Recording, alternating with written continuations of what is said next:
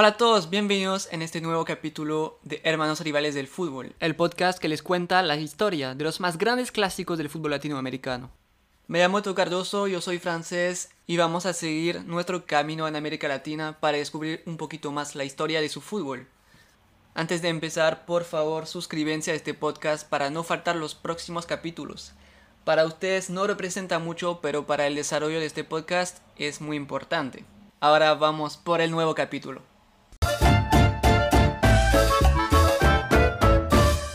Después de haber contado la historia del clásico de Buenos Aires, de Guayaquil y de Medellín, esta vez vamos a cambiar un poquito de formato y analizar un clásico no dentro de una ciudad, pero dentro de un país.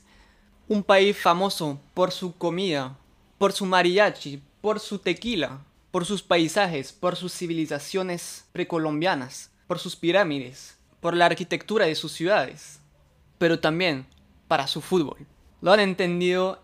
Para este capítulo vamos todos a México y sobre todo a analizar el clásico de los clásicos, el Club América contra las Chivas de Guadalajara. Señoras y señores, bienvenidos en el clásico del fútbol mexicano.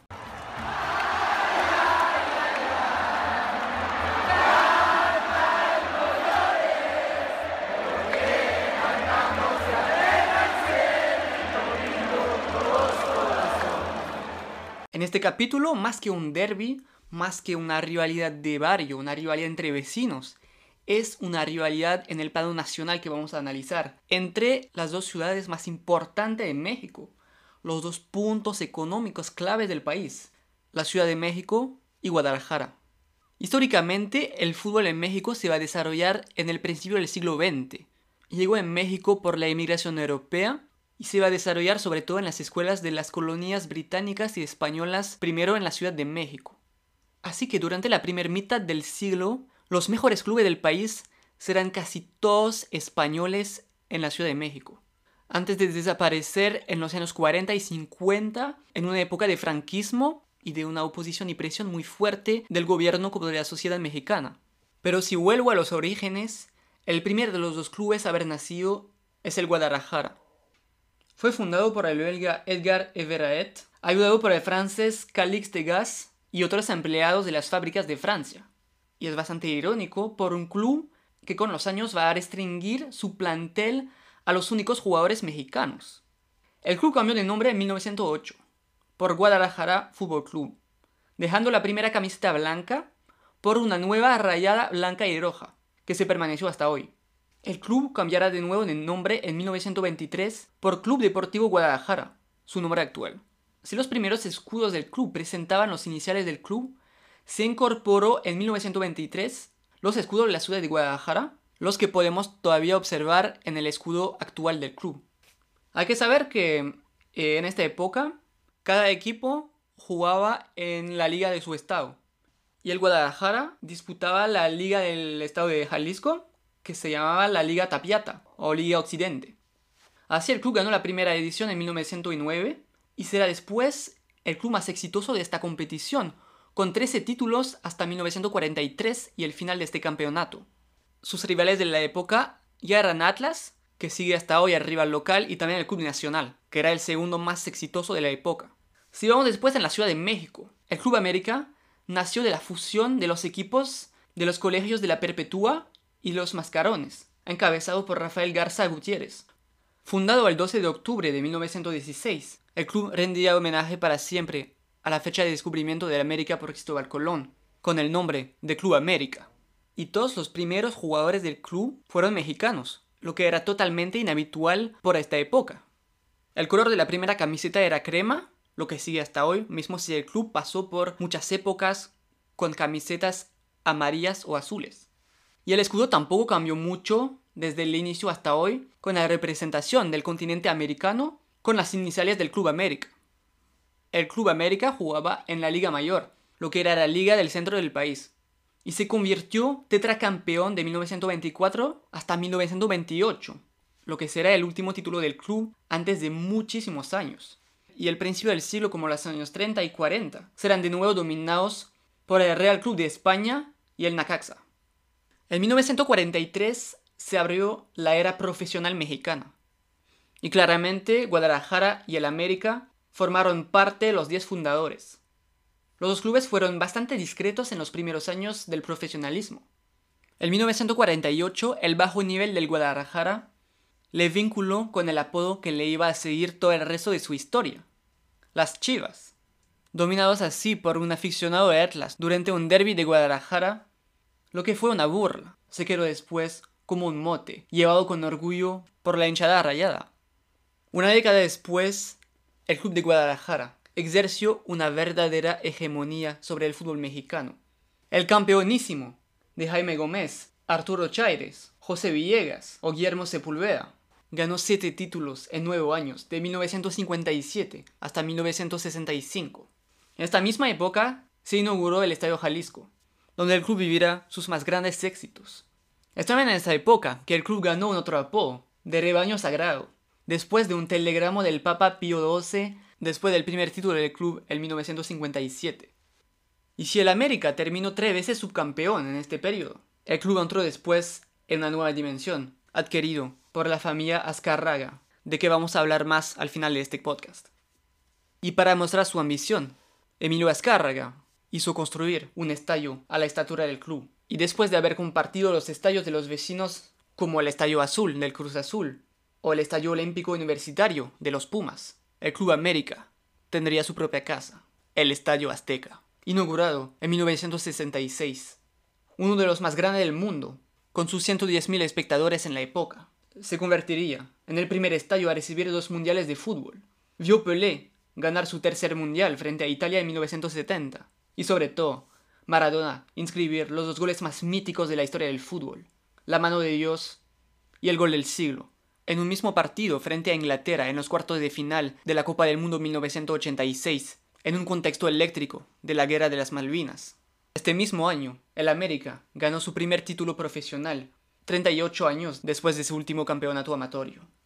Los años 70 serán dominados por los vecinos del Cruz Azul, mientras el Club América, siguiendo ganando unos títulos, pero el club iba a dominar los años 80, y las Águilas del América iban a volar de nuevo. Los años 80 representan también el crecimiento de la rivalidad entre la América y las Chivas. Los partidos se transformaron en batallas, como la semifinal de 1983, considerada como una de las más grandes broncas de la historia del fútbol mexicano. El partido de vuelta se terminó con una victoria 3 a 0 del Guadalajara en el Azteca, en un partido con muchas expulsiones, peleas en la cancha, que parecían casi a peleas de calle, incluso a la llegada de paracaidistas en la cancha, un partido increíble pero le costará a los Chivas siete jugadores suspendidos por la final perdida en los penales frente a Puebla. Un año después, el campeonato 1984 fue histórico. Por la primera y única vez, los cuatro grandes del país, el América, los Pumas, las Chivas y el Cruz Azul, se enfrentaron en las semifinales. Y la final oposaría los dos clubes más populares del país, por el único clásico mexicano en una final del campeonato. La final de ida ya fue épica. En el Estadio Jalisco, las Chivas remontaron dos goles en los últimos momentos del partido para empatar 2 a 2, con goles de los primos Eduardo y Néstor de la Torre, el primero siendo el hijo de la leyenda del Guadalajara, Javier de la Torre. El partido de vuelta también se quedó en la historia, frente a los 115.000 espectadores del Azteca. Las Águilas vieron el defensor Armando Manso ser expulsado desde el minuto 26, pero el América no cayó esta vez, a pesar de la tensión extrema en la cancha, con muchas faltas. El Club América venció al Guadalajara 3 a 1, ganando su cuarto campeonato profesional. El año siguiente se convertiría en tricampeón y las Águilas dominaron la década con cinco títulos. Una época dorada del club, con figuras muy importantes del fútbol mexicano, como Luis Roberto Alves, que sigo siendo el mejor marcador de la historia del América, Carlos Hermosillo, Cristóbal Ortega o Alfredo Tena, que todos han marcado la historia de la selección mexicana. Las Chivas vencieron un nuevo campeonato en 1987, 17 años después, y los dos clubes iban a conocer un periodo más o menos negro desde los años 90, con pocos éxitos nacionales, a pesar de una buena fórmula ofreciendo suerte de ser campeón cada año, con un campeonato de invierno y de verano que después se convertiría en, en campeonato de abertura y de clausura. Las Chivas ganaron solo tres títulos en más de 30 años hasta hoy. La entrada del club en 2010 en nuevo estadio ultramoderno no ha traído tampoco las Chivas al tope del fútbol mexicano. Y el América No ganó ningún campeonato en los 90 antes de regresar con dos títulos en los años 2000 sobre la impulsión de Cuauhtémoc Blanco, leyenda del club y segundo marcador de la historia de la América. El club ganó también tres títulos en los años 2010 y la final de 2013 frente al Cruz Azul se va a quedar por la historia. Después de una derrota 1 a 0 en el partido de ida, las Águilas estaban perdiendo de nuevo 1 a 0 en el Azteca. Pero el partido se terminó en una locura que solo el fútbol nos puede ofrecer. El América primero empató en el minuto 89, antes de llegar a los penales, gracias a un cabezazo del portero Moisés Muñoz, un año después de un grave accidente de la ruta con su esposa y sus hijos. La historia ya era perfecta. La historia ya era perfecta. Y se sigo con una victoria en los penales, una vez más gracias a Moisés y su buena estrella. El último título de 2018, una vez más frente al Cruz Azul, le permite al América de liderar de nuevo el nivel nacional con 13 trofeos, solo uno más que su enemigo de Guadalajara.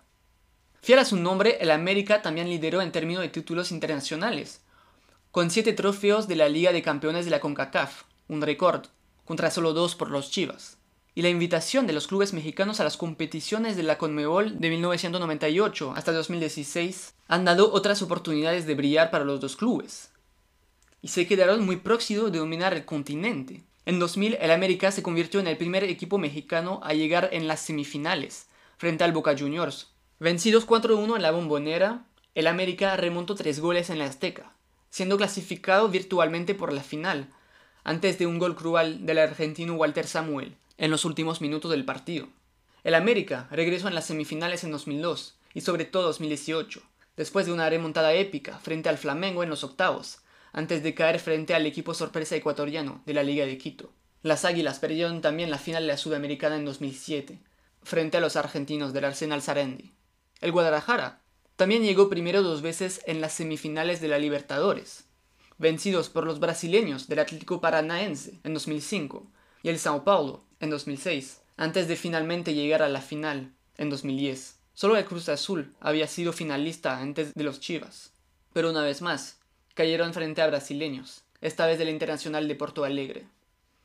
Y finalmente, más que en la cancha, es también en un punto de vista mediático que los dos clubes van a competir, al punto de vista de la imagen.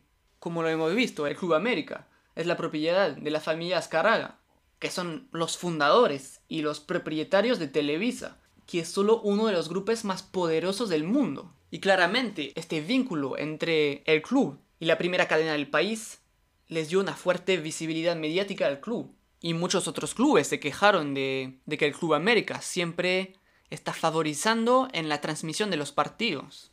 Y la oposición con los Chivas. También una posición de poder. Las Chivas siendo la propiedad de Jorge Vergara, que falleció el año pasado era una de las grandes fortunas del país, con su empresa OmniLife, que distribuye suplementos dietéticos.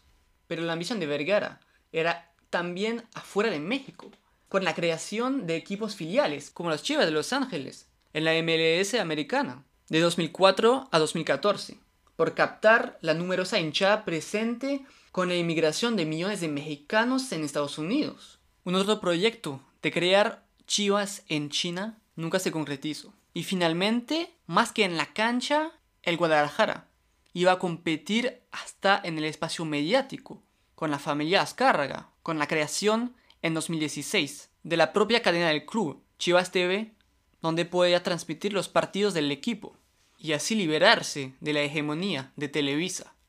Finalmente, este clásico mexicano parece existir sobre dos cosas diferentes. En primero, de una construcción mediática muy importante desde la adquisición del club por Emilio Escárraga. Claramente que para dar más interés a la gente de seguir el América necesitaba un antagonismo, un rival. Y este rival lo va a encontrar con el club que dominaba la época, que eran los Chivas, del campeonísimo. Así que este clásico tiene un fuerte impacto marketing, más que todo. Mismo si claramente hace parte de una rivalidad entre la capital y el segundo punto económico del país, lo que existe en casi todos los países del mundo. Y también, así con este dinero eh, de Televisa, la imagen de un club millonario, las millonetas como los llaman, del América, y un club que también tiene poder financiero, no podemos decir el contrario de las Chivas, sobre todo desde la llegada de la familia Vergara, pero un equipo más representativo del pueblo mexicano porque solo los jugadores mexicanos pueden jugar en las Chivas, mientras que los entrenadores pueden ser extranjeros. Así que hay un poco este, esta identidad de los ricos contra los más populares y los extranjeros de la América contra los locales de las Chivas. Mismo si claramente es un poco caricatural. Del punto de vista económico hay gente de clase popular de la América también y gente muy rica, millonaria de, de las Chivas. Y también hay muchos jugadores famosos de la historia del fútbol mexicano que vienen de la América. No hay solo extranjeros comprados con millones de dólares. Y al final eso le da el sabor del clásico del fútbol mexicano. Mismo si desde los 80s los partidos entre los clubes no tienen el mismo nivel de todo. Tenemos dos equipos que luchan para clasificarse a veces para la liguilla, que finalmente no son los más exitosos del, siglo XX en México. Detrás de los clubes de Monterrey, a veces de, Santos Laguna, de, del Club León, de Pachuca, de Toluca, depende de las épocas, pero el fútbol mexicano es un fútbol que no tiene hegemonía y eso le da también interés. Pero el América como el Guadalajara, que todavía son los clubes con más títulos. Mientras que por el Guadalajara, la mayor parte de sus títulos son de los años 50 y 60. Y del América, de las Águilas de los años 80. Y hoy este clásico está sufriendo de este problema de nivel. Porque los dos equipos no tienen el nivel para ser campeón. El América está jugando los primeros sitios desde los últimos años, mientras que el Guadalajara está conociendo un periodo muy complicado y no se clasificó por los cuartos de finales en las últimas temporadas. Así que eso claramente que bajó el interés y el nivel y la intensidad de los clásicos. Así que hoy parece más en el punto de vista mediático este clásico que en la cancha. No tiene nada que ver con los partidos de los años 80, cuando los dos clubes lideraban casi cada temporada por el título y se enfrentaron en partidos míticos. Y también la tensión, porque mismo si fue un espectáculo bastante malo a veces, es una tensión bien representativa de lo que debe ser una rivalidad de este nivel. Y esperamos todos que va a regresar en esta nueva década. Así se acaba este episodio. Les quiero agradecer de haber escuchado y por favor suscríbense para tener todas las notificaciones sobre los próximos episodios. También pueden ayudarnos y seguirnos en nuestras cuentas Instagram, Facebook y YouTube, Hermanos Rivales, donde pueden encontrar contenidos adicionales sobre cada clásico. Todos los links están en la descripción del podcast. No dudes en dejarnos comentarios, preguntas, porque no somos profesionales y este podcast solo se puede mejorar con su ayuda. Les mando a todos un fuerte abrazo virtual y hasta próximo mi gente. Chao, chao.